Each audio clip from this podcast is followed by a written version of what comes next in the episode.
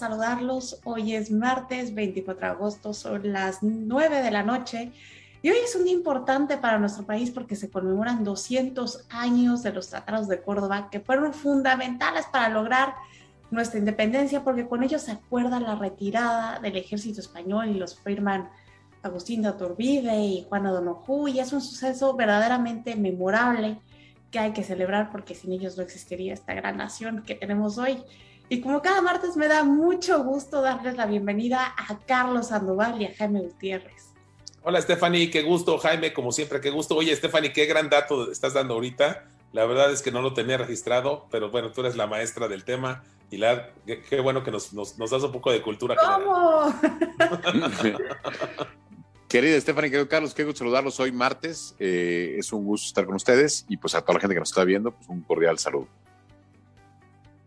Pues, pues el destino de hoy, antes que nada, por favor, abróchese sus cinturones porque el viaje de hoy está diseñado para ir a recorrer unos lugares que nos van a mostrar que cuando el río suena es porque agua lleva.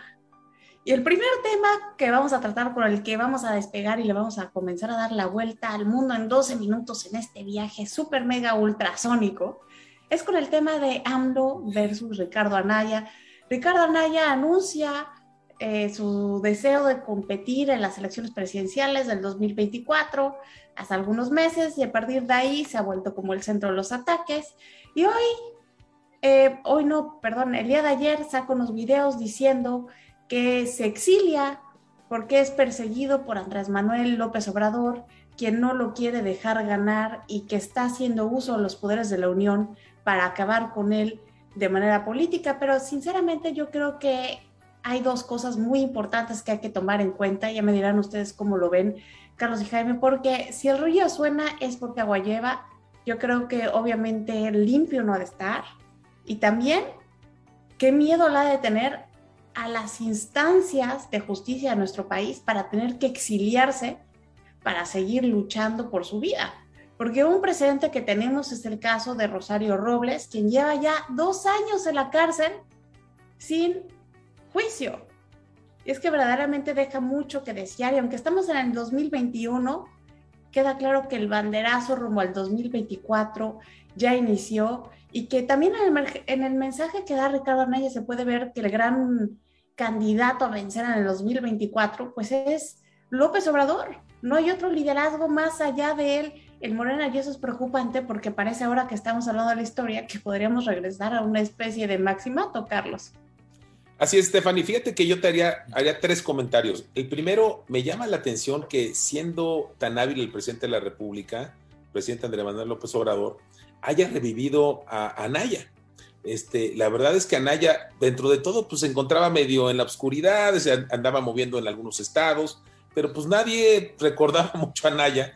Y ahora con lo que está saliendo, pues, y sobre todo con, el tiempo que le ha dado en las mañaneras, Anaya revivió impresionantemente. Ya le bajó el rating a Calderón. pero sí, no, no, impresionante. Yo creo que Anaya está en, en, el ánimo de todos, ¿eh? Y creo que toda la oposición podría, podría Anaya ser la gran sorpresa y ser la unidad. A ver, te doy mi segundo punto de vista. Eh, el tema de, la justicia mexicana. A ver, yo creo y coincido contigo el tema de Rosario Robles. Oye, Rosario Robles este, tiene un tema que sí puede ser, no sé si sea culpable o no, eso depende de la justicia, pero como tú dices, no ha sido ni juzgada y tiene dos años en la cárcel con algo que no debería estar en la cárcel. Entonces, yo diría, y voy a mi tercera reflexión, ahora sí, mi tercera parada, es, yo la verdad, creo que Anaya está haciendo lo correcto de decir, oye, no me voy a presentar para que me detengan y me encierren y no tengo ninguna posibilidad. Ahora, eso lo haría un héroe nacional impresionante si lo detuvieran y lo metieran a la cárcel, pero yo creo que él no quiere por el tema familiar.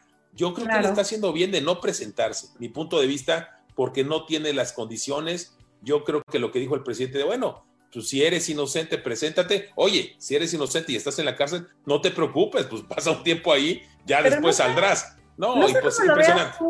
no sé cómo lo veas tú, Jaime, pero a mí me cuesta mucho trabajo creer que Ricardo Anaya pueda ser aquel candidato que le haga contrapeso al candidato de Morena en la elección. Francamente, una de las cosas que se ha dicho es que cuesta, cuesta mucho conectar con él Y en este mensaje que sacó nuevamente, eh, se le ve eh, pues prácticamente frío, distante, eh, con un discurso cuasi mecánico. Me cuesta trabajo creer que logre reunir todas estas características rumbo al 2024. Pues mira, este, la característica de Anaya es que ha sido siempre un jugador muy individual. Y yo creo que para las elecciones que vienen, la oposición lo que está buscando es unirse. Entonces, Anaya, en lugar de sumar, creo que divide, y porque divide por, por, su propia personalidad.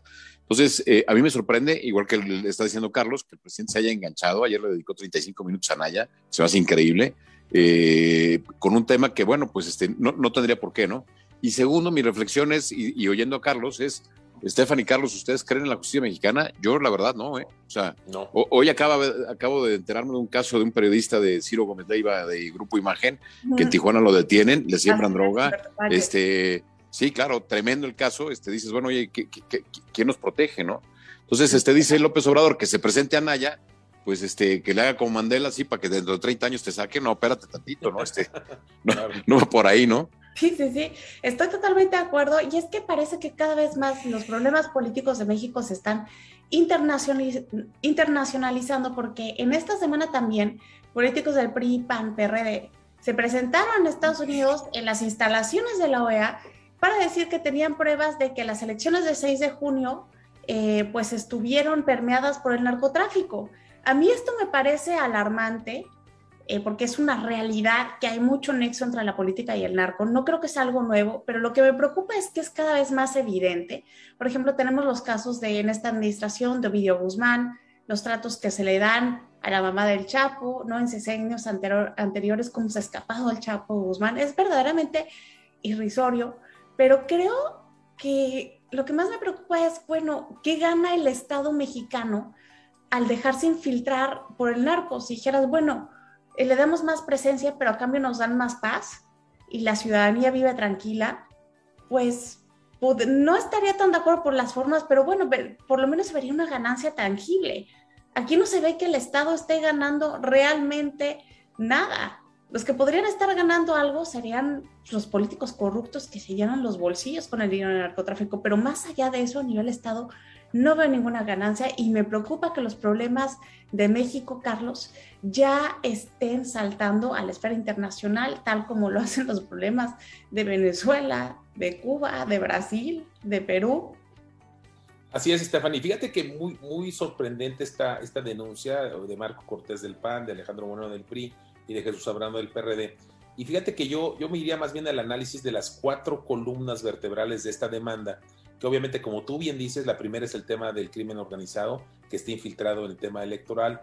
Segundo, que también se me hace durísimo y lo hemos analizado mucho, el hostigamiento a las instituciones electorales, como lo es el INE y el Tribunal Electoral. Creo que ha sido, en serio, el presidente se ha, se ha encargado de estar atacándolos permanentemente. Uno cuarto, que es el, el uso faccioso de, obviamente, de las instituciones de, justicia contra todos los que no son... Eh, pues que no están en, favor del gobierno del presidente López Obrador y, obviamente Morena, y creo que ahí es determinante el tema, y obviamente que ahí este, participas tú, Stephanie, el tema del ataque permanente a todo lo que son los periodistas y medios de comunicación. Yo creo que esos, sí, esos cuatro temas, Stephanie, creo que tienen mucho, mucho peso y creo que la denuncia entre la OEA es, es, es muy importante y veremos qué pasa, ¿no? Es fundamental, es histórica por el contexto que estamos viviendo. Creo que las democracias están en peligro y el hecho de que se ponga ya una denuncia teleurea habla muy mal de nuestra democracia. Creo que no es un tema menor, Jaime, que nos habla del debilitamiento institucional y de que siempre salen pagando los platos rotos las instituciones. Fíjate que sí, este, Estefanía y Carlos eh, dicen que la, la ropa sucia se lava en casa y realmente la política que está haciendo el presidente Andrés Manuel López Obrador de dividir este, no favorece nada. Lo que está sucediendo eh, hace que inevitablemente pues, este, los partidos políticos tengan que buscar ayuda en el extranjero, cosa que hace rato no se veía a este nivel. Totalmente de acuerdo. Y otro que ha tenido que buscar ayuda en el extranjero es Joe Biden. Hoy fue la reunión del G7 y uno de los temas fundamentales que se tocó fue la fecha de la retirada porque tienen hasta el 31 de agosto para evacuar a todos los soldados estadounidenses y a civiles afganos que trabajaron con ellos durante ese esfuerzo que duró 20 años, pero las cosas se han complicado, no se ha logrado la rapidez necesaria para lograr este objetivo. Al día de hoy se tenía que todavía permanecen cerca de 5.800 soldados, esto sin contar, claro, las personas civiles. Y las cosas se complican porque los talibanes dijeron que de plano no piensan extender la fecha y que no van a permitir que civiles afganos salgan del país y que ni siquiera los van a dejar entrar ya al aeropuerto. Y esto obviamente está haciendo un caos en Kabul tenemos que ya se reportan siete personas muertas entre los forcejeos que se están dando en el aeropuerto y creo que va a dar mucho de qué hablar y sobre todo en el tema de las mujeres porque fueron la cara de esta invasión, se decía que fue uno de los beneficios colaterales de la invasión y hoy yo creo que lo peor que les puede estar pasando a las mujeres en Kabul es la incertidumbre en la que están viviendo desde que regresaron los talibanes, Carlos. Sí, Stephanie, la verdad es que estamos viendo un tema muy parecido a lo que pareció, eh, bueno, fue el, tema de la salida en Vietnam, la verdad, este, desastrosa. Yo creo que también en los tiempos superaron a Joe Biden. Ahí creo que Joe Biden es su primer tema eh, militar, creo que fallido, porque estuvo totalmente eh, ausente la información militar, la inteligencia de los tiempos. Y la verdad, estuve viendo televisión española el día de ayer y antier, y muy preocupante toda la comunidad europea que obviamente pues, se basa en Estados Unidos, preocupante también de sus tropas, de poder sacar a su gente, este, veías este aterrizaje de aviones donde está dificilísimo poder llegar y creo que va a ser un tema bien complicado. Yo la verdad lo veo muy, complicado, muy fallido, muy fallido lo de Biden. todo ¿eh? porque ahí se ve que la alianza transatlántica se rompió, empezó a tener unas fisuras con Trump y ahora con Biden se termina de romper porque Estados Unidos ha actuado de manera unilateral, tanto cuando Trump negoció solito con los talibanes como ahora Biden, que negocia la retirada solito, Jaime.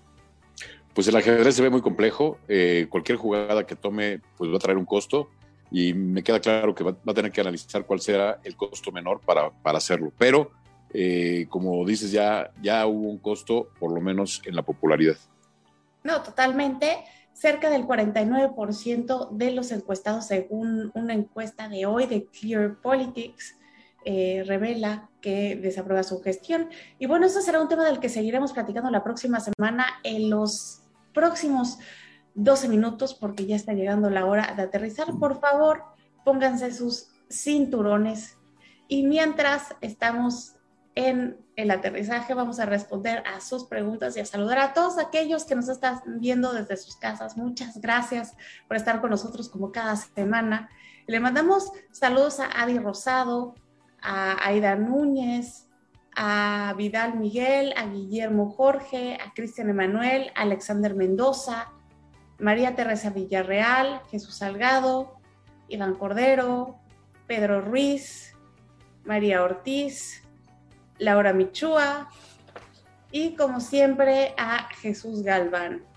Y aquí tenemos una pregunta que nos hace José Luis Fonseca. Nos pregunta, ahora que se ha aprobado en Estados Unidos la vacuna de Pfizer en su totalidad, ¿qué esperamos que pase en México?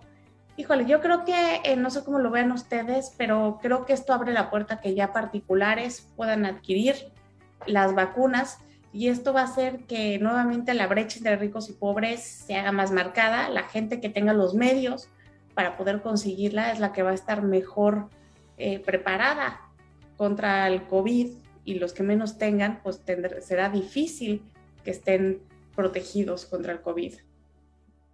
Fíjate, Stephanie, que, que, bueno, yo creo que es una buena noticia que, que de alguna manera la vacuna de Pfizer haya, haya pasado todas las pruebas y de alguna manera ya esté disponible en Estados Unidos. No creo que ya inmediatamente, pero en las próximas semanas ya estará disponible en todas las farmacias y obviamente como tú bien lo indicas, la gente podrá ir y comprarla y vacunarse. El esfuerzo ha sido impresionante de la vacunación en todo el mundo. Yo creo que esto pues te da un poquito de, tranquilidad y certidumbre.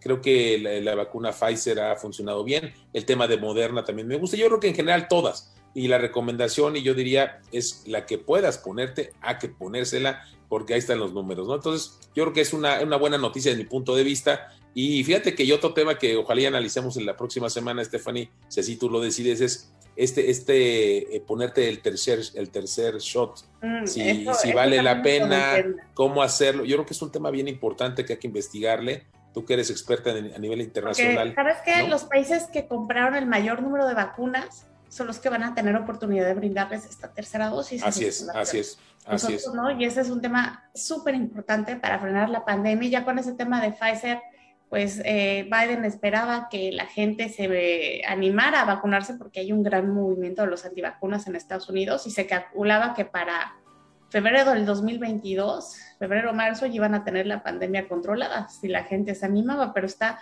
muy difícil porque todavía hay mucha desconfianza en las vacunas, ¿no, Jaime? Es, exactamente, todavía hay mucha gente en Estados Unidos sin vacunar. Y fíjate qué curioso, porque platicábamos ayer, Stephanie, con Carlos, eh, de, lo que, de los datos que están arrojando. Fíjate, este, desde el inicio de la vacunación en Estados Unidos se han reportado 1.500 muertes eh, de gente que ya tiene dos vacunas, 1.500 muertes. Eh, de un universo de 160 millones de personas, o sea que no es nada. O sea, en, cantidad, digo, no, no, estoy hablando de personas, estoy hablando en número. Pero solamente ayer 1.500 personas que no estaban vacunadas, no vacunadas murieron. O sea, de 160 millones, 1.500 eh, han, fallecido este, con dos vacunas. En un día, 1.500 personas. Entonces, sin vacunar. Eh, segundo lo que dice Carlos, hay que ponerse la vacuna. La pirámide de vacunación en Estados Unidos se centra en tres, Moderna, Pfizer y Johnson. Y bueno, pues este, ahí están los resultados. y todavía hay gente que se, que se rusa, ¿no?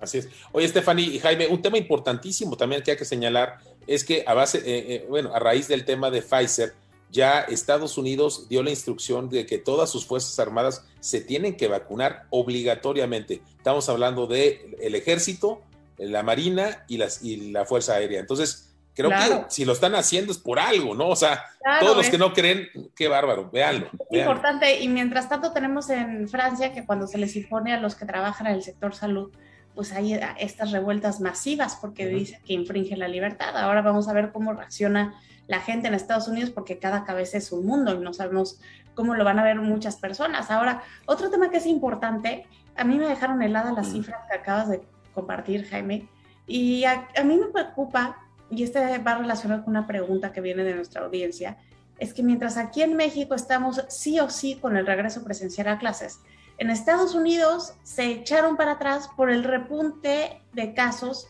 en varias escuelas. Y es que parece cuento no acabar. Creo que entre más nos acercamos a 2024, más hay necesidades políticas y se ponen en riesgo a los niños que si bien eh, tienen más posibilidades de recuperarse, no son inmunes. Y lo peor es que hay datos que nos muestran que los niños mueren más en países en vías de desarrollo como nuestro que en países desarrollados. Yo les pongo un ejemplo. En Alemania, en todo lo que va de la pandemia, han muerto solamente como 20 niños de COVID, mientras aquí han muerto cerca de 600. Y a mí eso me parece un tema muy delicado que puede poner eh, en peligro al tesoro más grande de nuestra población. Terrible, terrible. Mientras no tengas, mientras no tengas tú asegurado el tema de el control, este, poner en riesgo a nuestros hijos, eh, es tremendo. Yo, sí, yo, yo, yo, creo y coincido con Jaime con lo que menciona. Yo creo que va a ser un riesgo gigantesco. Puede ser un costo político, y fíjate qué triste que estemos hablando de, de, temas políticos y no, temas humanos, pero yo creo que es un riesgo gravísimo que realmente le va a pegar a alguien, porque desafortunadamente creo que esto va a tener eh, pues demasiadas, demasiadas eh, dirían en la guerra casualties, eh, gente que pueda fallecer y lo más grave que son niños, ¿no? Son niños pequeños que la verdad no se vale, no se vale ponerlos en el riesgo. Yo creo que un gobierno que pone en riesgo a su, a su infancia, a su futuro, es un gobierno que en verdad está en serios problemas. Totalmente, totalmente. Ahí es cuando te das cuenta que los proyectos políticos van muy por encima de los proyectos de nación. Y eso es algo preocupante que no lo merecemos los mexicanos, sobre todo todos aquellos que, depositaron su confianza en esta administración. Y bueno, se nos ha acabado el tiempo y seguramente entre más se acerque el regreso a clases, más seguiremos hablando de este tema. Probablemente la próxima semana, en los siguientes 12 minutos, yo como siempre les quiero dar las gracias por haber estado con nosotros como cada semana. Carlos Jaime, muchas gracias por habernos acompañado. No, Estefan, es un verdadero gusto. Muchas gracias por la invitación. Estaremos el próximo martes a las 9 de la noche y Jaime, es pues, un gustazo como siempre. Estamos ahí, nos estamos viendo próximamente. Querido Stephanie, querido Carlos, un gran abrazo, que tengan un gran martes y pues nos vemos aquí la siguiente semana. saludos a todos los que nos vieron. Aquí nos vemos, yo soy Stephanie, no me despido de todos ustedes y les recuerdo que tenemos una cita el próximo martes a las 9 de la noche aquí en Telered Digital. Y antes rápidamente le digo a Laura Michua que me lanzó una invitación para invitarme a Verdades que Desnudan, que me encantaría estar con ustedes. Nos ponemos de acuerdo saliendo del aire. Que tengan un excelente martes.